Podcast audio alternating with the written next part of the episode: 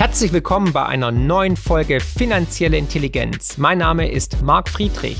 In diesem Podcast geht es wie immer um Geld, Bitcoin, Wirtschaft und Politik. Und jetzt viel Spaß.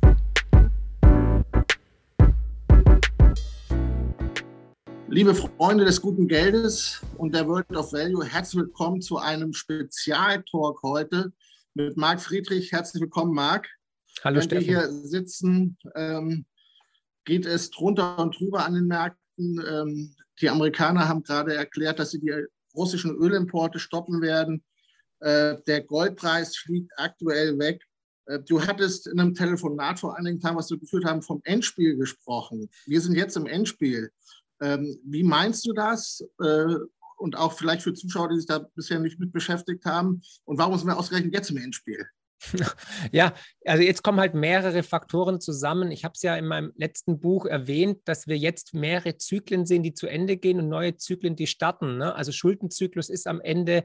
Äh, wir sehen das Ende eines Machtzyklus. Die USA ist auf dem absteigenden Ast. Wir sehen das Begehren neuer Mächte, die, nach dem Thron greifen, die Nummer eins werden wollen. Wir sehen das Geldsystem am Ende und wir erleben gerade diese historische Zeitenwende, diesen Paradigmenwechsel. Und ich meine, vor einigen Tagen, das hat kaum jemand beachtet, hat Jerome Powell, der Chairman der amerikanischen Notenbank FED gesagt, und es war wirklich historisch, und es wurde viel zu wenig gewürdigt, er hat gesagt, dass es Platz gibt für zwei Reservewährungen. Und das nach 70 Jahren eigentlich omnipräsenter ähm, Dollar-Diktatur, äh, würde ich schon fast ja. sagen, aber Präsenz, die die einzige Währung war weltweit. Ich sage nur Petrodollar. Da wurde alles in Dollar abgerechnet. Und jetzt sehen wir, dass die Russen mit den Chinesen natürlich auf einmal Deals machen in Euro oder in Rubel oder in der digitalen Yuan-Währung und so weiter. Und wir sehen einfach, wie jetzt alles zusammenkommt und wie es an allen Ecken und Enden bröckelt, wie das Vertrauen in das Geldsystem erodiert und wie wir diese Turbulenzen sehen, diese Verwerfungen, die erst am Anfang sind, das muss ich tatsächlich sagen. Ich erwarte die Zeit des äh, ruhigen Investierens, des passiven Investierens mit irgendwelchen ETFs und Sparplänen ist vorbei. Wir werden jetzt unglaubliche Achterbahnfahrten sehen, nach oben als auch nach unten. Und das sieht man heute zum Beispiel, wenn dann der Ölpreis explodiert oder wenn der Nickelpreis gestern um 80 Prozent in die Höhe schießt oder heute eben dann Gold. Ne? Und dementsprechend muss man sich auch positionieren. Aber das Krasse ist, das muss ich auch sagen, Steffen, und du hast das Buch ja auch gelesen, diejenigen, die auf die Ratschläge gehört haben, unsere Kunden auch in der Honorarberatung, während die Märkte 20, 30 Prozent in die Knie gegangen sind, ist denen Portfolio weiter gestiegen, weiter gewachsen. Also die Strategie zur Vermögenssicherung ist 1A mhm. aufgegangen und wird auch im Zeitalter der Sachwerte weiterhin sehr, sehr gut performen. Davon bin ich überzeugt und damit bin ich mhm. sehr glücklich, dass unsere Strategie funktioniert. Ja, kann ich bestätigen. Ich habe dein Buch ja die größte Chance aller Zeiten auch gelesen, habe da auch äh, zwei Empfehlungen mitgenommen. Und ähm, äh, gerade Uranaktien, die du empfohlen hast, ja. äh, aber auch äh, Ölaktien, ja. Goldminenwerte, ähm, die explodieren momentan, so wie sie seit äh, Jahren nicht mehr reagiert haben. Und ähm, das ist wirklich sehr, sehr erfreulich für Leute, die eine saubere Vermögensschutzstrategie ja. in den letzten Jahren gefolgt sind, auch wenn vielleicht das eine oder andere Jahr mal dabei war, wo man, wo man äh, keine Outperformance hatte.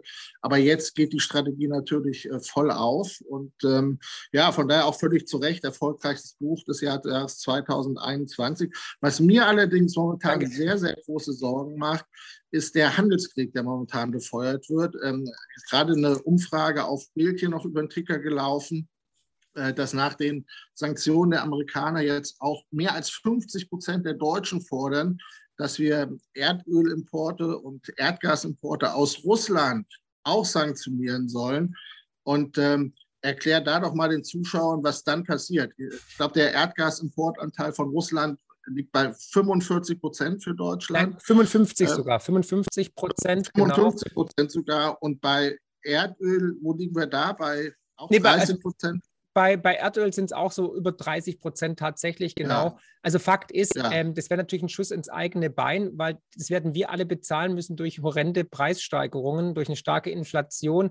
Ähm, man geht jetzt schon davon aus, und die Amerikaner haben es jetzt wohl wahrgemacht, dass wenn wir hier sozusagen die Pipeline schließen, dass dann der Ölpreis auf 200, 300 Dollar steigt. Das heißt, dann kostet das Benzin nicht mehr 2,50 mhm. Euro wie aktuell, sondern eher dann wahrscheinlich äh, 7 oder 8 Euro. Und dann ist der Traum der Grünen endlich eingetroffen. Ne? 10 Mark pro Liter, damit die Deutschen nicht mehr Auto fahren. Also ähm, es ist wirklich spätrömisch Dekadenz at its best, dass man wirklich nicht äh, von heute auf morgen denken kann. Ähm, für den Frieden, ja. Frieren für den Frieden. Frieren, Frieren für, den, Frieren für den Frieden, ja, genau. Ja, aber ähm, das heißt aber auch Wohlstandsverlust. Ich meine, wenn, äh, wenn wir keine sichere Gas- und Energieversorgung mehr haben, dann gehen auch Wertschöpfungs-, ähm, Produktivwachstum ähm, äh, dahin. Dann werden Unternehmen nicht mehr produzieren können. Dann werden Firmen geschlossen werden. Wir sind doch jetzt schon, wie durch den Ukraine-Konflikt oder durch andere Maßnahmen, ähm, die Bänder stillstehen, wie Handwerker verzweifelt nach Materialien schauen. Dann kann es sogar so weit gehen, dass wir auch Lebensmittelengpässe sehen werden, dass Menschen vielleicht wieder hungern müssen, vielleicht nicht in Deutschland, aber in anderen Ländern. Also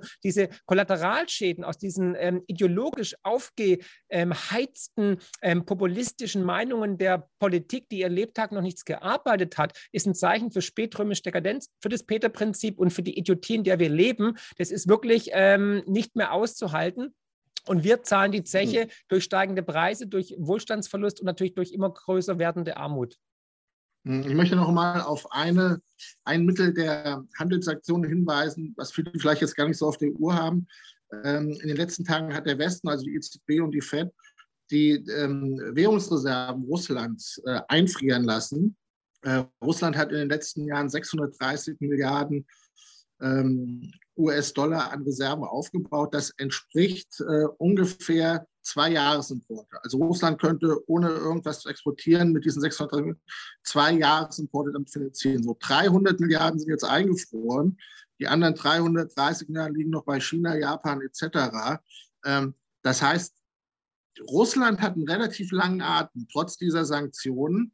Die Frage ist auf der anderen Seite, wie lange wird der Atem sein hier in der EU, wenn wirklich äh, auf der anderen Seite Erdgas, Erdölzufuhren eingeschränkt werden.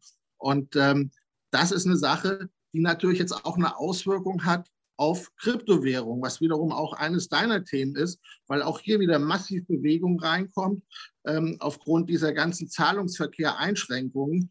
Und äh, da hat sich ja auch einiges getan an der, an der Kryptofront. Vielleicht berichtest du mal.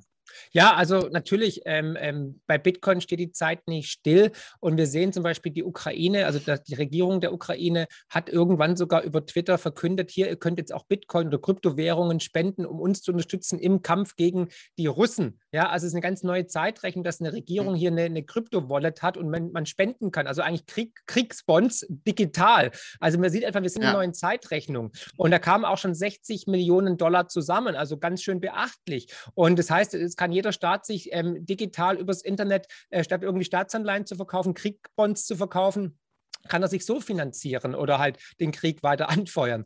Und ähm, das ist schon ein deutliches Zeichen, wohin die Reise geht. Aber auch wenn wir jetzt sehen, dass zum Beispiel Russland sagt, hey, ähm, wir, wir, wir können jetzt ähm, äh, Handel betreiben, zum Beispiel mit, mit China direkt. Ne? Also dann werden halt die letzten Öldeals wurden halt in Rubel oder in Euro abgehalten, nicht mehr in Dollar. Wir sehen, dass zum Beispiel ähm, die Leute vermehrt in Kryptowährungen gehen. In, in der Ukraine war am Tag des, des Einmarsches das höchste Handelsvolumen der Geschichte äh, in der Ukraine zu sehen, wo Menschen ihr Geld in Sicherheit gebracht haben in digitale Wertspeicher, weil sie gewusst haben, wenn sie jetzt irgendwie fliehen müssen nach Polen und sie kommen irgendwelchen ähm, ja, ähm, halbseitenden ähm, was ich, Soldaten äh, in die Quere, ja. die, die sind abkassen, das Gold oder das Bargeld weg, aber der Bitcoin, der ist sicher. Ne? Und da sieht man einfach, es ist die Fluchtwährung des neuen Jahrtausends, es ist die Fluchtwährung der aktuellen Zeit und immer mehr Menschen erkennen das. Und für mich, muss ich ganz ehrlich sagen, hat Bitcoin in den letzten Tagen, Wochen bewiesen, für was es da ist. Und dahingehend mehr denn je, es ist ein dezentrales System, was nicht verboten werden kann. Ich meine, du kannst SWIFT abstellen, ja, aber du kannst Bitcoin nicht abstellen. Und deswegen mhm. demokratisch, legitim und ähm, es hat durch diese Krise wieder mal gezeigt, wie wichtig Bitcoin als ein ja. alternatives Wertspeichermedium ist. Und es wird auch immer von mehr Menschen erkannt. Ich hatte vor kurzem auf meinem YouTube-Kanal ein Interview mit Thomas Mayer, der ist immerhin ehemaliger Chefvolkswirt der Deutschen Bankgruppe. Und er hat Bitcoin gekauft, weil er diese Attribute anerkannt hat, erkannt hat. Genauso Andreas Beck, der auch immer skeptisch war. Und immer mehr Menschen erkennen das, dass es sicher ist, dass es gut ist. Wir haben auch die, die Demonstrationen in Kanada miterlebt, als die Trucker, die ähm, in, in, in Ottawa standen, um gegen gegen Trudeaus ähm, Maßnahmen zu ähm, protestieren, mit denen einfach der Geldhand zugedreht wurde, in dem Konten eingefroren wurden, dem PayPal-Konten oder auch ähm, Funding-Sites, also Seiten, wo äh, praktisch diese Trucker unterstützt werden konnten mit Spenden, wurden einfach eingefroren. Millionen sind da verloren gegangen, aber hey, Bitcoin kann man eben nicht einfrieren und deswegen ist Bitcoin wichtiger denn je. Ich kann nur jeden Zuschauer dazu animieren, mhm. sich mit Bitcoin zu beschäftigen und ähm, ich sage es nach wie vor, unter 30.000 Dollar ist Bitcoin ein klarer Kauf und langfristig werden wir sechsstellig mhm. werden, weil es ein dezentrales System ist, unabhängig von Notenbanken, von Regierungen, die übergriffig mhm. und immer mehr sozialistisch werden und ähm, antiplanwirtschaftlich ist. Dass das Währungssystem von der Zeitenwende zeigt auch die aktuelle Reaktion von Russland. Ähm, man stellt auf ein eigenes Zahlungssystem um in Kooperation mit den Chinesen. Und was auch eine sehr interessante Meldung war in den letzten Tagen, die Mehrwertsteuer auf Gold wurde, die in Russland bei 20 Prozent lag, wurde aufgehoben. Ja. Und äh, auch, glaube ich, im Kryptobereich wurden auch Erleichterungen geschaffen, äh, sodass man hier tendenziell ähm, sehen kann, wie, wie Währungen hier auch als, als geopolitisches Mittel eingesetzt werden. Und ähm, was dem Westen natürlich momentan äh, massiv schadet, weil dieses Druckmittel, was man vielleicht noch vor 20, 30 Jahren hätten, in der Form gar nicht mehr vorhanden ist. Es ist eine One-Bullet ähm, Politik, ja, äh, Politics muss man sagen. Das heißt, diese Kugel, dass man, die, dass man Geld als Waffe verwendet, kann man einmal abschießen, dann nie wieder. Weil glaub mir eins, alle, die das beobachten, egal welches Regime, egal welche Diktatur, egal ob China, Iran oder wer auch immer auf der Welt, hat es genau, beobachtet es momentan ganz genau und wird sich natürlich dagegen wehren. Die werden noch mehr Währungsreserven aufbauen. Die werden vielleicht sogar Bitcoin adaptieren. Die werden versuchen, das System zu umgehen, Alternativen aufzubauen. Man hat dem Fiat-Geldsystem eigentlich de facto den Todesstoß erklärt und auch das Wall Street Journal, die Financial Times, Bloomberg haben das alles erkannt, dass es ein verdammt gefährliches Unterfangen war, hier die russischen Banken, die Russen vom Geldsystem ähm, ja, abzuschneiden. Und ähm, die anderen Länder werden es in Zukunft besser machen. Die werden sich noch mehr vorbereiten, noch mehr Gold kaufen, noch mehr Rohstoffe kaufen, sich noch unabhängiger machen vom Dollar und vom SWIFT-System. Und damit hat man sich eigentlich auch wieder ins eigene Fleisch geschnitten. Und ähm, ja, das war das, der Anfang vom Ende. Und das meine ich mit dem monetären Endspiel, weil mehr Menschen, mhm. mehr Unternehmen, aber auch mehr Regierungen Regierungen erkennen, dass dieses Geldsystem zu Abhängigkeit führt, jederzeit reguliert werden kann oder dass man sogar eingefroren werden kann. Ich meine, Kanada ist jetzt keine Diktatur oder manche sagen es natürlich, ja, aber da wurden einfach Spendengelder eingefroren, die von Bürgern, die ihre Steuern bezahlt haben, mit versteuertem Geld an Trucker weitergegeben wurden, weil die gegen die Impfpflicht demonstriert haben. Wo sind wir denn hingekommen? Der ganze Spaß mhm. hat angefangen mit Abstand halten, Maske tragen und Hände waschen.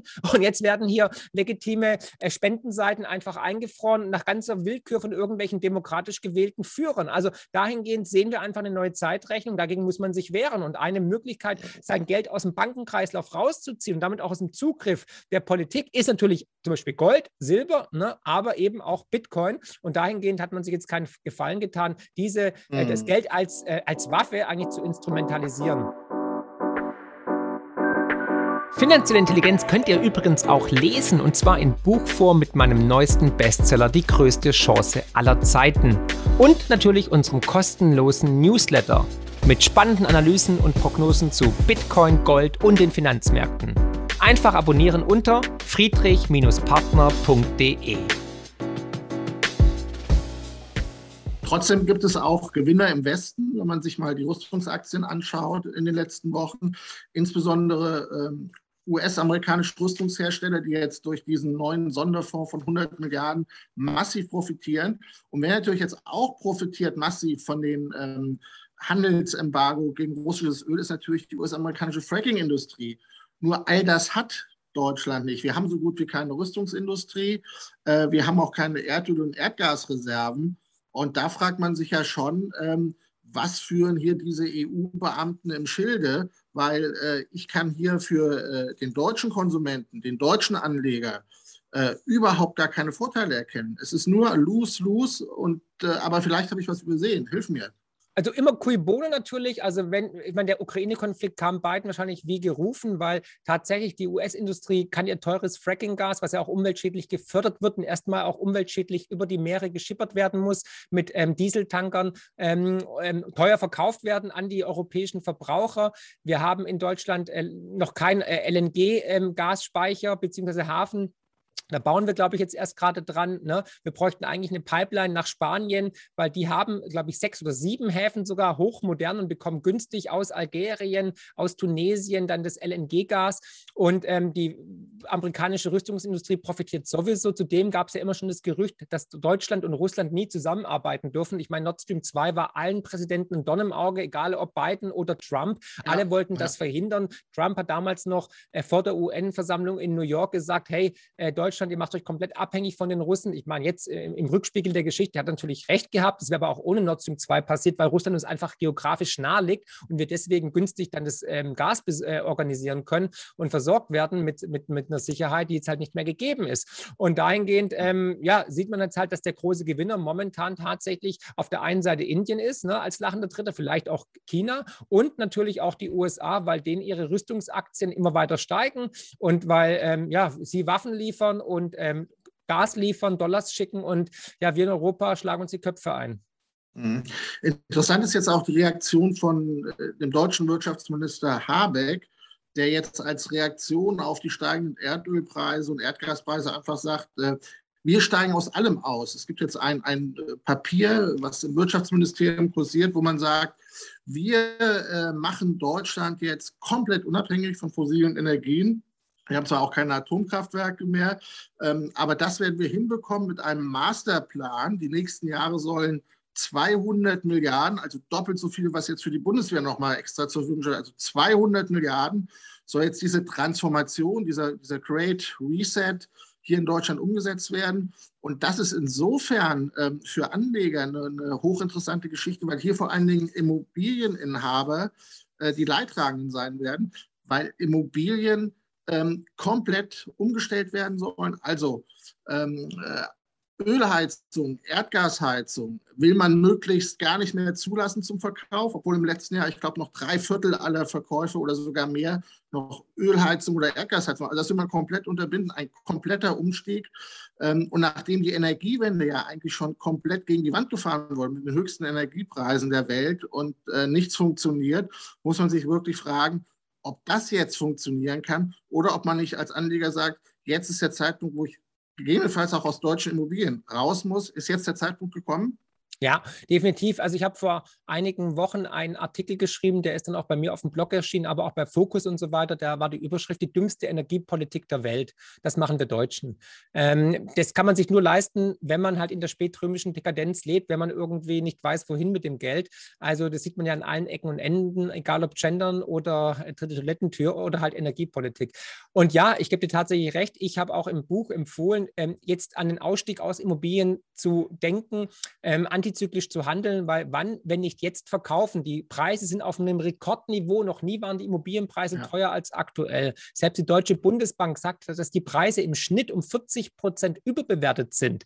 Und jetzt ist der Tag gekommen. Warum? Weil zum Beispiel die BaFin und die Bundesbank den Risikokapitalpuffer der Banken für die Kreditvergabe für Immobilienkredite erhöht haben von 0 Prozent auf 0,75 Prozent. Das heißt, nicht jeder Hinz und Kunst kann jetzt sich eine Immobilie kaufen ohne Eigenkapital und noch vielleicht, was ich, 120 Prozent Verschuldung haben, also Fremdmittel, sondern ähm, man muss jetzt doch ein bisschen Eigenkapital mitbringen. Und wir sehen einfach, dass die Immobilienblase durch das billige Geld der Notenbanken angefeuert wurde und dass wir jetzt am Ende dieser Entwicklung sind. Auch demografisch spricht alles dagegen. Wir sind ein alterndes Volk. Wir werden weniger Wohnraum mhm. brauchen, außer wir werden jetzt alle Welt aufnehmen. Dann kann man nochmal drüber reden. Aber ob die sich dann die Penthouse-Wohnungen in Hamburg oder München leisten können, ist eine andere Frage. Aber tatsächlich muss man sich auch dann Folgendes überlegen.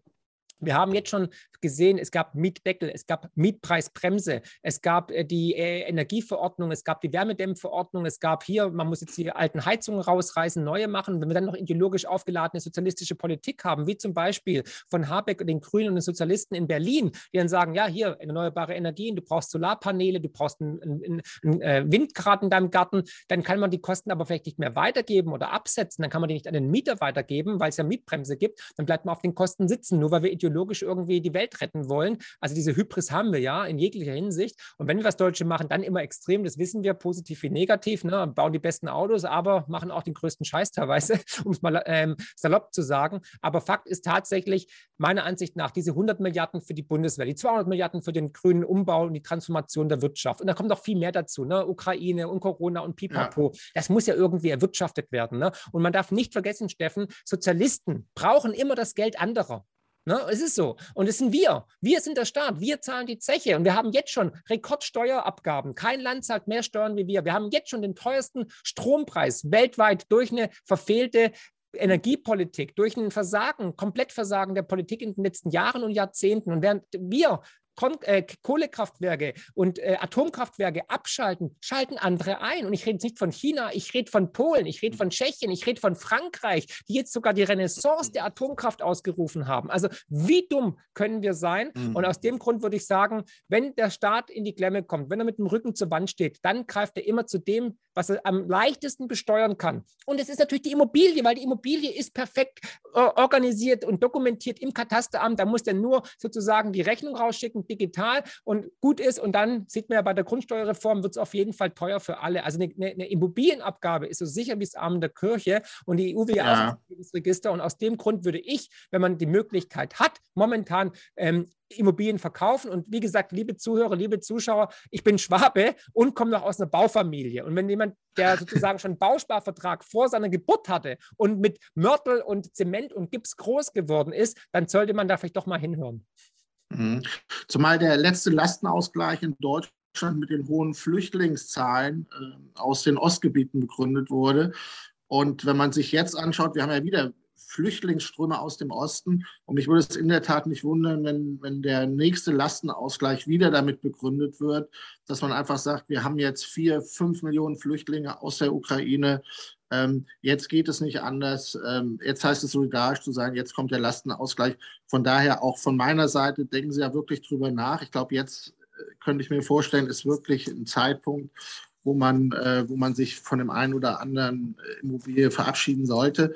Ähm, apropos Alleingang, da ist mir, als du das erzählst, noch eine Sache eingefallen. Hat zwar jetzt direkt nichts mit Geldanlage zu tun, aber Deutschland ist ja auch in einem anderen Bereich in Sachen Alleingang unterwegs. Und zwar wird es am 17. März in Berlin äh, die erste Lesung zur Impfpflicht geben. Äh, das ist auch sagenhaft, zumal das einzige Land, wo man das bisher gemacht hat, ist Österreich. Da nimmt man es schon wieder zurück.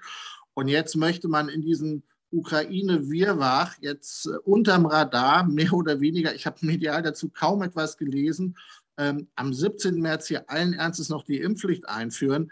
Was um alles, was um Himmels Willen ist hier los gerade? Ich bin ja. äh, so geschockt. Never, never go to waste a crisis, Steffen. Also man darf niemals eine Krise vorbeiziehen lassen. Ich habe davor, und das kann ich auch jedem Zuschauer nur empfehlen, ich habe vor einigen Tagen dazu ein Video gemacht, ähm, dass die Impfpflicht ab Oktober durchgeboxt werden soll durch die Bundesregierung, entgegen aller Statistiken, aller wissenschaftlichen Studien, aller Fakten. Wirklich, es wird einfach ignoriert. Selbst der MDR hat vor einigen Tagen veröffentlicht, dass immer mehr Geboosterte auf der Intensivstation landen. Also diese, also in, in diesem Gesetzesentwurf steht tatsächlich drin, man, es stünde ja jetzt ein hochwirksamer, sicherer sicherer und gut verträglicher Impfstoff zur Verfügung. Ich weiß nicht, über was die reden, ob das irgendwie Time Traveler sind oder so, ja, aber ähm, ich habe es dann auseinandergenommen, ähm, hochwirksam ich meine, warum haben wir dann drei Impfungen in der Zwischenzeit? Warum bekommt man dann trotzdem ja. noch ähm, Corona, selbst wenn man geimpft ist? Ich meine, ich möchte nur daran erinnern, eine Impfung heißt ja eigentlich, dass man dagegen immun, immun ist und geschützt ist und nicht, dass man es noch bekommt und weitergibt und trotzdem im Krankenhaus landen kann. Ne? Dann ähm, ähm, sicher hm, frag, fragwürdig bei den Impfschäden, die immer mehr hervorkommen. Ich erinnere nur an das Schreiben des BKK-Vorstands Andreas Schöffbeck, der danach entlassen wurde, der gesagt hat, hey, es kann nicht sein. Bei uns ähm, haben wir 10,9 ähm, Millionen Daten untersucht und wir sehen, wir sehen eine 20 Mal höhere ähm, Anzahl an Schaden oder Nebenwirkungen wie im Paul-Ehrlich-Institut. Daraufhin hat das Paul-Ehrlich-Institut kontaktiert mit der Bitte um eine schnelle Beantwortung, weil hier ja Menschenleben auf dem Spiel stehen und die haben es einfach verstreichen lassen. Und Ende vom Lied war, der BKK-Vorstand hat den guten Herrn Schöfbeck einfach entlassen. Also muss man sich mal überlegen, nur weil er gegen das Narrativ mhm. was gesagt hat und gesagt hat, hey Leute, da ist irgendwas läuft hier schief. Ne? Es werden nur 26.000 mhm. gemeldet bei, beim Paul-Ehrlich-Institut, aber wir kommen auf mindestens die 10- oder 20-fache Menge ja. an Impfschäden. Ja. Und dahingehend ähm, äh, man muss sich wirklich fragen, wem dienen die? Dienen die wirklich dem deutschen Volk oder dienen sie doch ja. vielleicht eher der Pharma und, und, und, und, anderen Branchen? Und ähm, ja, so die ein oder andere Verschwörungstheorie ist leider Realität geworden, aber mit Studien, mit Wissenschaft und mit den Fakten hat das nichts mehr zu tun. Und deswegen sollte man dagegen tatsächlich als Bürger aufstehen und sagen, es reicht. Da denke ich immer an die 3,5 Prozent Regel. Die 3,5 Prozent Regel besagt, dass wenn 3,5 Prozent der Bevölkerung auf die Straße gehen, dann das, dass dann die Politik tatsächlich eine Kehrtwende betreibt. Also das ja. heißt, bei uns müssten dann knapp drei Millionen Menschen auf die Straße gehen und dann wäre vielleicht auch mal Ruhe mit diesem blöden Thema Impfpflicht, weil ähm, warum? Das macht überhaupt keinen Sinn. Was sind da die Interessen? Cui bono wiederum. Ja, du, mal kann ich nur voll und ganz unterstreichen. Ähm, ja, im Angesicht der fortgeschrittenen Zeit möchte ich noch auf einen Termin aufmerksam machen. Wir haben mit der World of Value mit dir ein, eine, ja, eine, äh, ein, eine ja, eine Aktion, die nennt sich Im Verhör mit Marc Friedrich, wo die ähm, Zuschauer die Möglichkeit haben, mit dir persönlich zu sprechen. Das findet in Schaffhausen statt, in der Schweiz. Und der nächste Termin ist Samstag, der 14. Mai. Ähm, also wer da Lust und Zeit hat, direkt mal mit Marc Friedrich zu sprechen, ähm, sollte sich über die World of Value Seite jetzt nochmal rechtzeitig ein Ticket sichern. Und ähm, ich denke, ein Blick nochmal in dein Buch äh, macht sicherlich auch Sinn. Äh, ich habe davon sehr profitiert und ähm, Freut mich. Äh, ja, vielen Dank, vielen Dank für deine Aufklärungsarbeit immer wieder, Marc. Ja, und, gerne. Äh, ähm, hat mir Spaß gemacht und freue mich auf ein nächstes Spiel, hoffentlich einmal zu erfreulicheren Themen. Und äh, beste, beste, Grüße in den Süden hier aus Hamburg, ja? Ja, schöne Grüße in den Norden und mich würde es natürlich freuen, den einen oder anderen begrüßen zu dürfen. Wird auf jeden Fall ein sehr, sehr spannender Abend und ich freue mich schon auf dann das nächste persönliche Treffen auch mit dir, ne? Ja, danke, dass du dir Zeit genommen hast. Bis dahin. Gerne jederzeit. Mach's gut, ne? Tschüss. Alles Gute für dich. Danke. Tschüss.